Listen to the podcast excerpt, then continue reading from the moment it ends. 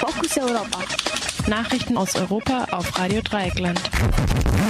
Für den heutigen Mittwoch, den 15. November 2017 um 9.30 Uhr. Zahl der Wohnungslosen steigt rasant. Amnesty-Bericht. Deutsche Unternehmen profitieren von Kinderarbeit im Kongo. Asylsuchender stirbt bei Brand in Bamberg. Facebook-Sammelklage in Österreich möglicherweise nicht zulässig. Australien. Mehr als 60 Prozent stimmen für Ehe für alle. Und Militär übernimmt Macht in Simbabwe, dementiert aber Putsch. Und hier die Nachrichten im Einzelnen. Die Konjunktur dampft, der Staat schwimmt vor allem dank niedriger Zinsen im Geld. Die FDP streitet ungebremst für die Abschaffung des Soli, was vor allem Großverdienern hilft und gleichzeitig haben immer mehr Menschen keine Wohnung. Nach Angaben des der Bundesarbeitsgemeinschaft für Wohnungslosenhilfe BAGW ist die Zahl der Menschen ohne Wohnung in Deutschland zwischen 2015 und 2016 um 55.000 ähm, auf 422.000 gestiegen. Auch im Vorjahr hatte es einen Anstieg der Zahl der Wohnungslosen um über 9 Prozent gegeben. Nicht eingerechnet ist in diese Zahlen sind laut BAGW 436.000 anerkannte Flüchtlinge, die weiter in Sammelunterkünften leben müssen. Der Leiter der BAGW, Thomas Specht, macht die hohen Mieten und den Rückgang bei den Sozialwohnungen für die Katastrophe verantwortlich. Seit 1990 ist die Zahl der Sozialwohnungen in Deutschland laut Specht um 60 Prozent zurückgegangen. Von den Wohnungslosen haben 52.000 überhaupt keine Unterkunft. Sie leben komplett auf der Straße. Diese Zahl hat sich nach Schätzung der BAGW in zwei Jahren um 13.000 erhöht. Oder anders gesagt, wo 2014 drei Menschen auf der Straße Straße lebten, waren es im Jahr 2016 bereits vier.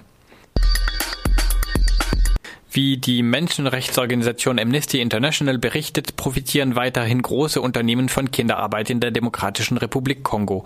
Der am heutigen Mittwoch veröffentlichte Bericht zeigt, dass in den Kobaltminen auch Kinder ab dem Alter von sieben Jahren unter extrem gefährlichen Bedingungen arbeiten. Bereits Anfang 2016 hatte Amnesty die Arbeitsbedingungen im Kongo untersucht und auf die Zustände hingewiesen. Schon damals standen Großkonzerne wie Apple und Samsung, aber auch deutsche Unternehmen wie BMW, VW und Daimler im Fokus des Berichts.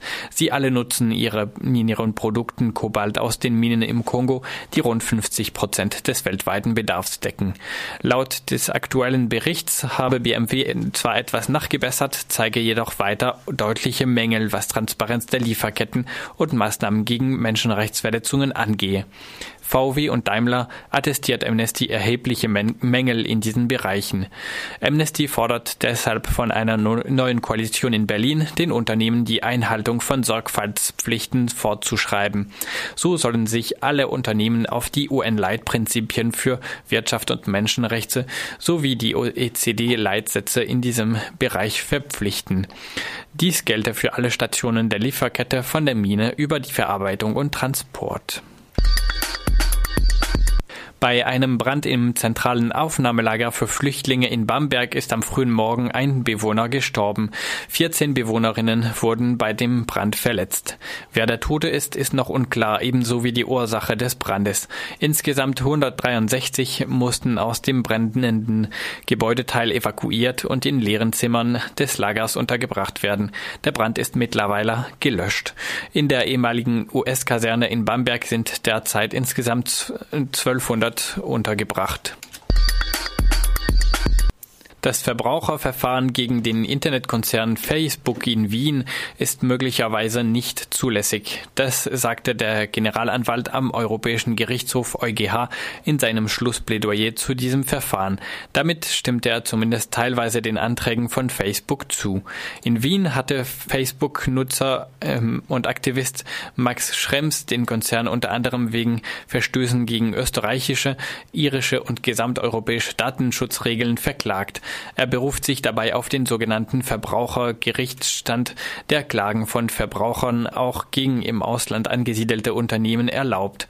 Facebook hat seinen Europasitz in Irland, ist also im Prinzip auch von Wien aus verklagbar. Schrems hatte zudem nicht allein geklagt, sondern eine Sammelklage mit anderen Nutzerinnen aus dem Ausland eingereicht. Insbesondere dagegen richtet sich nun das Plädoyer des Generalanwalts des EuGH. Dafür sei der Verbrauchergerichtsstand nicht gedacht. Allerdings folgt der Generalanwalt in einem weiteren Punkt nicht der Linie von Facebook. Grundsätzlich handele es sich bei Schrems nach wie vor um einen Verbraucher, auch wenn dieser seinen Protest gegen Facebook mittlerweile professionalisiert habe. Vor dem EuGH landete das Verfahren, weil der Internetkonzern die Zulässigkeit der Klage in Wien bestritt. Das Urteil des EuGH wird wohl in einigen Monaten fallen. Zwar folgen in der Mehrzahl die Richterinnen den Einschätzungen solcher Rechtsgutachten, das ist aber nicht zwangsläufig so.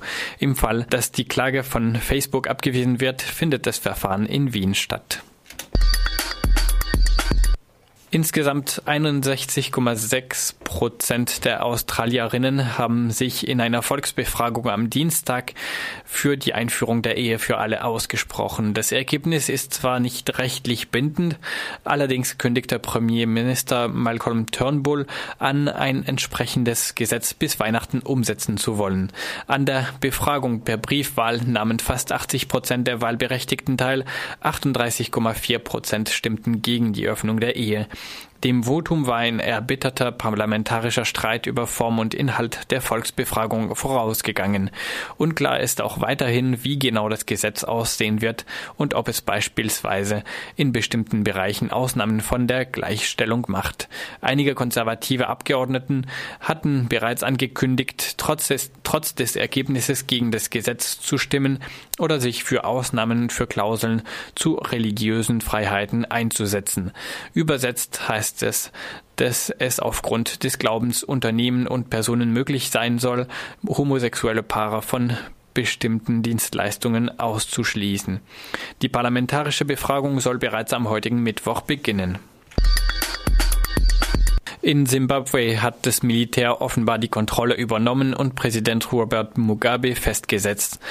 Laut Angaben des Militärs handele es sich aber nicht um einen Putsch, sondern um die Verfolgung von Verbrechern, die dem Land schadeten. Das gab Generalmajor Sibusiso Moyo in einer Fernsehansprache bekannt. In der Nacht waren zunächst außergewöhnlich viele Militärfahrzeuge in der Hauptstadt Harare gesichtet worden, die die Zugangsstraßen zum Parlament, den Regierungsgebäuden sowie den Gerichten blockiert hatten. Menschenrechtsaktivisten und Mitarbeiterinnen zufolge besetzte das Militär auch den Staat staatlichen Fernsehsender. Zudem soll Finanzminister Ignatius Chombo in Gewahrsam genommen worden sein. Wo Präsident Mugabe und dessen ebenfalls einflussreiche Familie sich aufhält, ist unklar. Das Militär erklärte, Kamerad Mugabe und seine Familie seien in Sicherheit. In den letzten Wochen war es zu einem Zerwürfnis zwischen Mugabe und dem Militär gekommen, als der Präsident seinen Vize Emerson Mnangagwa entließ, der als ein möglicher Nachfolger des 93-jährigen Potentaten gehandelt wurde. Mnangagwa galt als Verbündeter von Armeechef Constantino Chiwenga, der daraufhin erklärte, das Militär sei notfalls bereit einzuschreiten. Mugabes Partei SANU-PF erklärte daraufhin, Chiwengas Aussagen legten, Zitat, verräterisches Verhalten nahe, da sie zur Anstachelung des Widerstands und einer gewaltsamen Auflehnung gegen die verfassungsrechtliche Ordnung aufriefen. Zitat Ende. Laut Agenturmeldungen soll es in Harare in der Nacht zu insgesamt drei Explosionen gekommen sein. Es wurde auch von vereinzelten Schüssen berichtet.